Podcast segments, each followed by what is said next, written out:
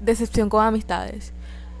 Yo creo que las decepciones con amistades todo mundo las hemos vivido. Y si no las has vivido, wow, qué suerte tienes. Porque la verdad siento que una decepción con una amistad es más dolorosa que una decepción amorosa, sinceramente, en, mi punto de vista. Eh, esto todos lo hemos vivido, ya sea porque tu mejor amigo o tu mejor amiga se metió con tu novio o novia, o que tu mejor amigo o tu mejor amiga te falló en algo, te mintió, eso todos los hemos vivido en algo, lo que sea. Y por esas cosas es que las amistades, las amistades no vuelven a ser igual o terminan. A mí me pasó algo muy doloroso con mi mejor amiga que la conocí desde los 6 años, teníamos 13 años de amistad y wow, la, la separación entre ella y yo a mí me dolió mucho porque Marila es una persona que yo, wow, siempre recurría a ella, siempre le contaba todo, lo más mínimo, y ella a mí. Era una persona que la conozco desde los seis años y prácticamente me crié con ella, ya que pues me la vivía en su casa y ella se la vivía en la mía y man, eso fue un gran golpe para mí. Les voy a contar desde el inicio cómo nos conocimos. Eh, yo me había mudado con mi abuela a una nueva barriada, eh, un cambio grande, ya que yo estaba acostumbrada a vivir con todos mis primos y eran las únicas personas con las que jugaba. Pero ahora donde yo vivía no había nadie. Era una casa de puros adultos con una niña y bueno, me tocaba estar sola. Hasta que un día eh, estaba en el portal de mi casa y enfrente había tres niñas y entre esas estaba Marila, su hermana melliza y su prima, si no me equivoco. Prima o amiguita de la escuela, no me acuerdo muy bien. La cosa es que yo estaba jugando, eh, recuerdo que era como una casita de princesas y, normal, estaba jugando, haciendo cosas de niños pues. Y viene Marila y me grita que si quiero jugar con ellas. Y yo obviamente acepté. Desde ese día nos volvimos inseparables. O sea, no hay día que yo no recuerdo que Marila y yo hayamos estado separadas tanto tiempo. O sea, todos los días la veía. Todos los días. Vivía al frente mío. ¿Qué podía hacer yo? Siempre nos veíamos. Hasta hacíamos y qué excusa que vamos a hacer la tarea juntos. Porque Marila me llevaba dos años y eh, pues me ayudaba en mis cosas de la escuela. Dice que me ayudaba, pero no hacíamos nada. Nada más jugábamos. Y, nada, pues todos los días estaba con ella y, o sea, creamos un lazo tan fuerte que, wow, em, aún no puedo creer que todo eso se fue a la basura por, por, un hombre, porque sí, se fue a la basura por un hombre y, ya después van a entender por qué. Ya después pasamos la etapa de niñas a pues preadolescentes. Mm, Marila se desarrolló más rápido que yo. Obvio, yo, ella me lleva dos años, yo pues era más niña. Ella eh, quería dejar de jugar cosas de niños, pero a la vez sabía que me tenía a mí y yo, yo siempre fui más inocente que otras niñas.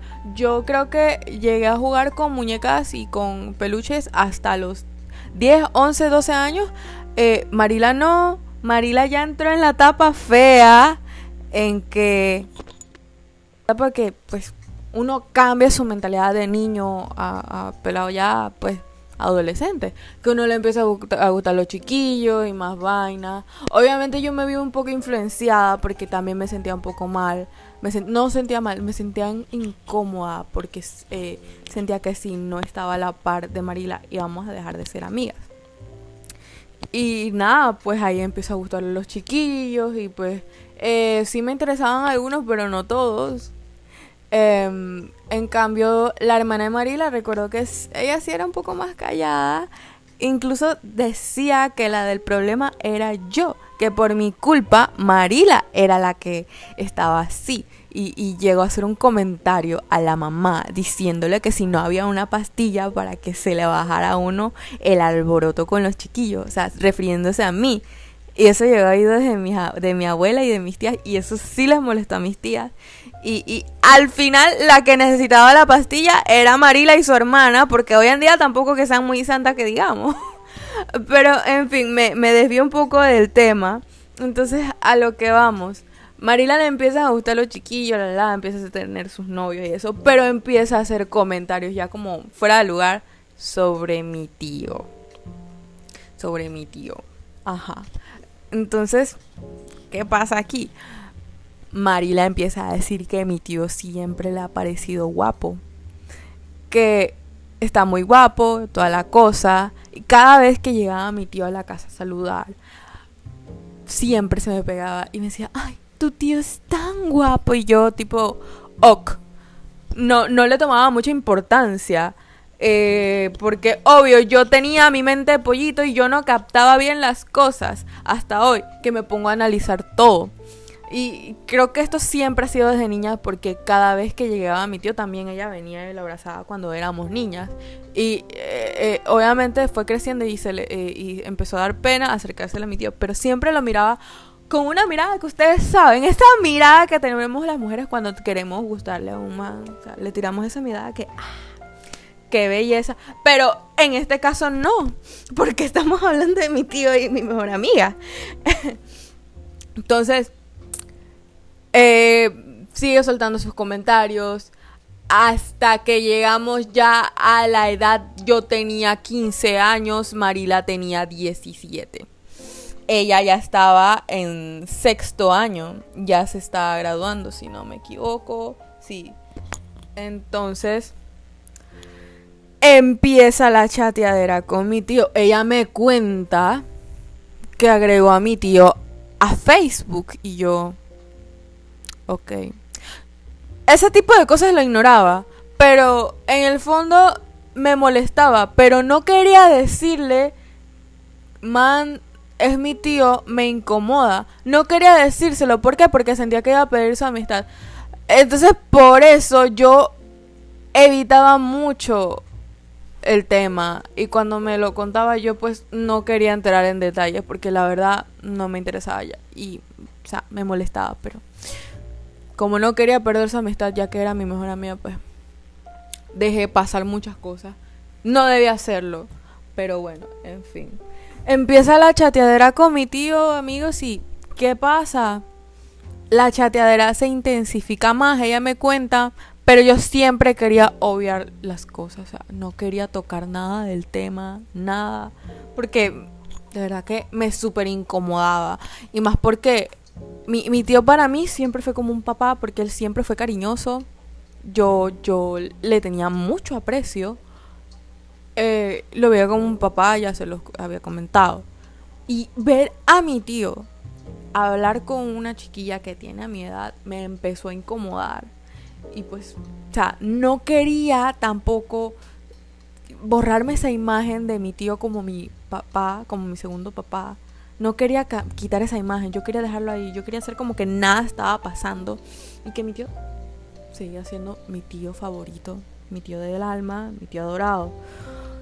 Entonces, pues, ¿qué pasa con Marila y mi tío? Empieza a intensificarse el chat. Ya ustedes se imaginarán cómo.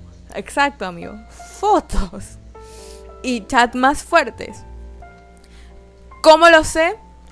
Porque ustedes saben, la curiosidad mató al gato y una vez yo estaba en casa de Marila, ella siempre me prestaba su computadora para ver estupideces en YouTube o revisar mi Facebook, ya que en ese entonces yo aún no tenía teléfono. Entonces veía mis vainas. Ey, un día Marila dejó el Facebook abierto y yo me meto y empiezo a ver los chats de ella con mi tío. Y yo quedé como. Wow.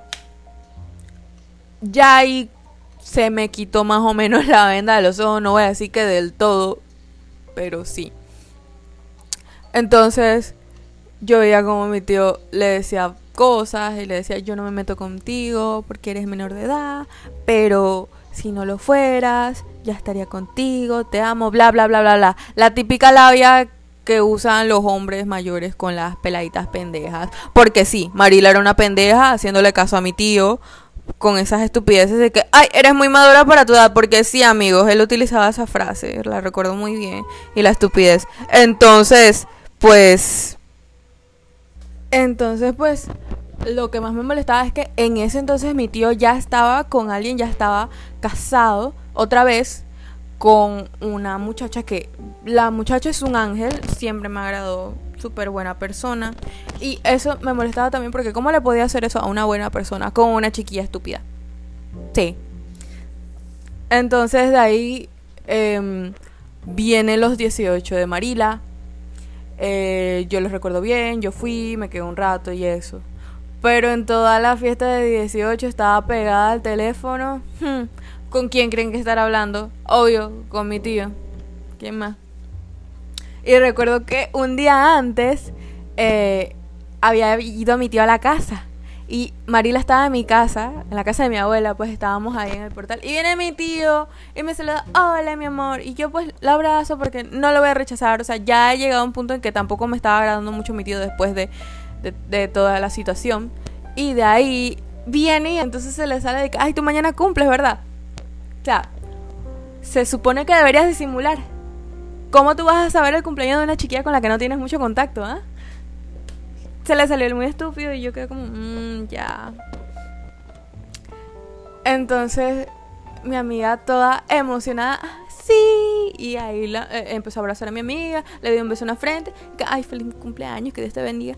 Pero le estaba abrazando y y yo estaba como, mmm. Y en mi casa nadie veía eso raro, o sea, todo el mundo lo veía normal. Pero yo, obviamente, como sé la situación entre ellos dos, obviamente sí me voy a sentir incómoda y voy a ver todo esto raro. Y tenía yo mi cara de galleta y como, mmm ya bájenle dos rayas. Entonces, ¿qué pasa? Como unas dos semanas después de cumplir 18, Marila me cuenta que se, se, escapó de la universidad porque ella ya estaba en la universidad, sí. Se escapó de la universidad, de su clase, para verse con mi tío. ¿Para qué? Para su regalo de cumpleaños. ¿Cuál fue su regalo de cumpleaños? Ya ustedes saben. O sea, me imagino que tienen una idea. Obvio. La llevó un push. Ese fue el regalo de cumpleaños de Marila. Mm.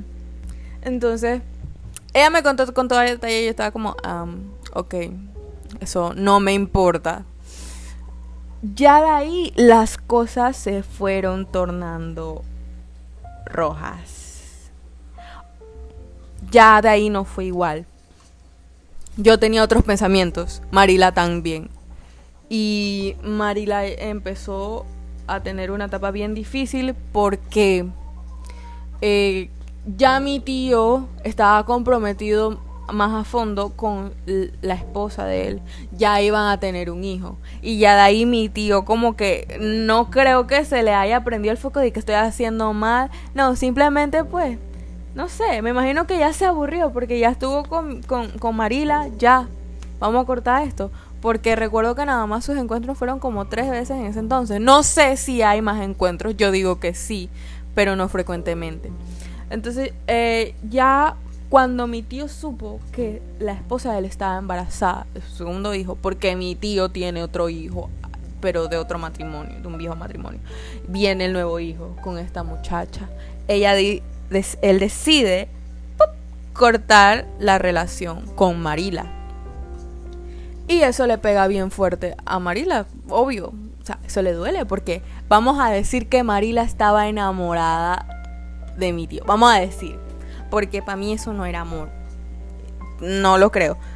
Ya que eh, Marila venía de un hogar muy disfuncional. Eh, lo sé porque yo lo vivía mucho. Yo, yo, yo siempre estaba en su casa y veía cómo eran las cosas en su casa. La mamá no era muy muy atenta con ella, siempre tenía más atención por la, por la hermana mayor y la hermana mayor era, es, no era, es una fresca, zángana que no le da la gana de trabajar para ayudar en la casa y esa mujer tiene cinco hijos y, o sea, vive de ahí de la gente, no hace nada. Ella vive de los papás y, del papá y de la mamá de Marila y ella no hacía nada. Y, o sea, la mamá de Marila estaba más al pendiente de los nietos que de su propia hija, que no se daba cuenta que la necesitaba más porque mm, Marila estaba mucho de falta de atención. Eh, el papá era más o menos su consuelo porque el papá no era tan cariñoso, es un hombre bien frío, aunque sí tenía sus momentos. Eh, era, es un señor muy agradable, pero falta de carácter porque mm, permitía más de cuatro cosas en esa casa. Y, o sea, Marila no tenía nada de atención. Eh, y por eso supongo que ella buscaba atención de alguien más. O sea, del primero que le diera atención, la verdad. ¿Y quién fue? Mi tío. Sí, amigos, daddy issues, mommy issues, demasiados issues en esa, en esa tipa. Entonces, ya después de que corta la relación mi tío con Marila, eh, Marila empieza a buscar atención de cualquiera y empezó a salir con un man ahí que, que el man tenía novia y aún así Marila insistía. Ey, Marila le gustaba los manes comprometidos, la verdad. Porque siempre era así. Recuerdo que también en la barriada, aparte de mi tío, le gustaba un chiquillo con novia. Sí, lo recuerdo. Y ahora en la universidad también le gustaba un man con novia. Ya después de haberse dejado con mi tío, buscó al primero. Ah, ella no pudo buscar un man soltero, sin nada de compromiso. No, ella buscó un man con novia. Y, recuerdo que ella me dijo que tenían una relación de cuatro años, o sea, el man con su novia, y ella ahí quería andar de metida. Entonces, eh, Marila empieza a sufrir porque el man no le escribe y eso, pero es porque él decía que no le podía dar la atención que ella necesitaba porque él estaba ocupado con su novia. Esas vainas me molestaban mucho a mí y yo quería ayudarla porque yo no quería que ella estuviera ahí. Yo no quería que estuviera en un, en un triángulo amoroso. Bueno, ni, ni triángulo amoroso porque es que no había nada ahí. El man no la quería en sí, solo la quería para otras cosas y ustedes ya me entienden. Entonces, man, llega una etapa bien difícil de la vida de Marila y es en que la mamá le detectan cáncer. Entonces, pues, eso a Marila la tumbó horrible. Eh, empezaron las quimioterapias y tampoco es que la familia de Marila tenga dinero, es una familia bien humilde. Entonces, pues, es un gran esfuerzo para que vaya a sus quimioterapias, esas cosas. Y eso le pegó bien fuerte, porque no tenía quien la apoyara con lo de su mamá. Bueno, sí tenía, pero ella no lo quería, porque yo intentaba ayudarla, la invitaba a mi casa a ver películas, a comer, y ella no. Ella que quería estar acostada chillando por el man ese con novia que no le hacía caso. O sea, sí tenía quien la apoyara, pero no quería. Ella quería apoyo de alguien más. Marila tenía un gran vacío emocional que lo quería llenar con un hombre. Y la verdad, yo intentaba cambiar eso, porque quería que ella viera que mucha gente la, la, aprecia, la ama, y que no necesita llenar todo ese vacío con un hombre que no le da el lugar que merece. Llegué a un punto en que ya yo me harté y yo no quería más nada que ver con Marila. Eh, simplemente corté la relación de raíz. ¿Y cuando fue? Una vez que yo le invité a mi casa. Era, fueron, fueron unos meses antes de pandemia. Unos meses antes, no, no, no, no, no, me equivoco. Fue un año antes de la pandemia. Eh, que ya yo estaba empezando eh, mi primer año sabático. Sí, cuando me gradué empecé un año sabático y no, no ir, fui a la universidad. Y en eso, pues ahí fue cuando corté la relación con ella. Eh, tenía mucho tiempo libre y pues se lo podía dedicar a ella, ya que pues su situación y eso, yo quería pasar más tiempo con ella para que no se sintiera sola. La invité a mi casa a ver películas y que nos tomáramos fotos y que pues nos pintáramos las uñas. Vaina de chiquilla pues. Y ella no, que no quería. Varias veces hice eso en la semana. Y ella no, no quiero, no quiero, no quiero. Eh, eso me molestó mucho. Eh, pero lo dejé pasar. Pero vino el día de su cumpleaños y yo intenté que la pasáramos bien todos, más ella. Porque la hermana, las hermanas son unas... Ay, no, no encuentro la palabra de decir. Pero a ellas les vale toda la situación de la casa, a ella no les importa. Eh, eh, la única que le duele que la mamá tenga cáncer es Marila. Entonces, ¿qué pasa? Ella no quiere pasársela bien en su fiesta. ¿Por qué? Porque está llorando porque el man no la felicitó en su cumpleaños. Y ella se pone a ver su Instagram y que veo ahí, el man estaba con la tipa cenando en un restaurante. Y ella empezó a chillar de que no me felicitó, bla, bla, bla, bla. Y yo, ay. Fue un estrés. Horrible. Entonces al siguiente día, yo como, hasta aquí. Porque es que vi una frase que publicó Marila en su Instagram, en su historia.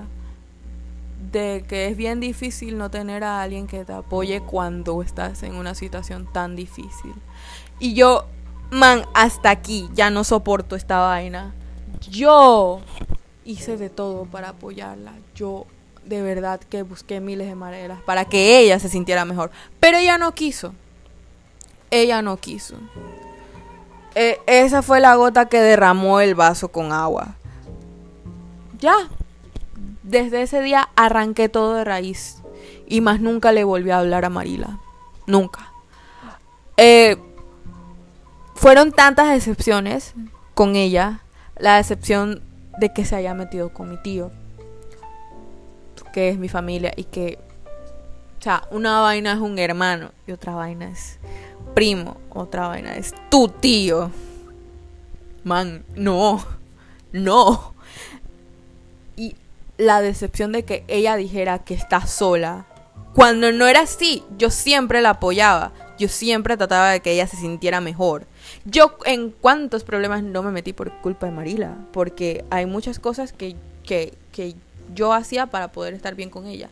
Incluso mi mamá no le agradaba mucho a Marila, pero igual eh, no me importaba y yo le hablaba. Y mi mamá se enojaba conmigo, pero no me importaba porque Marila era mi mejor amiga.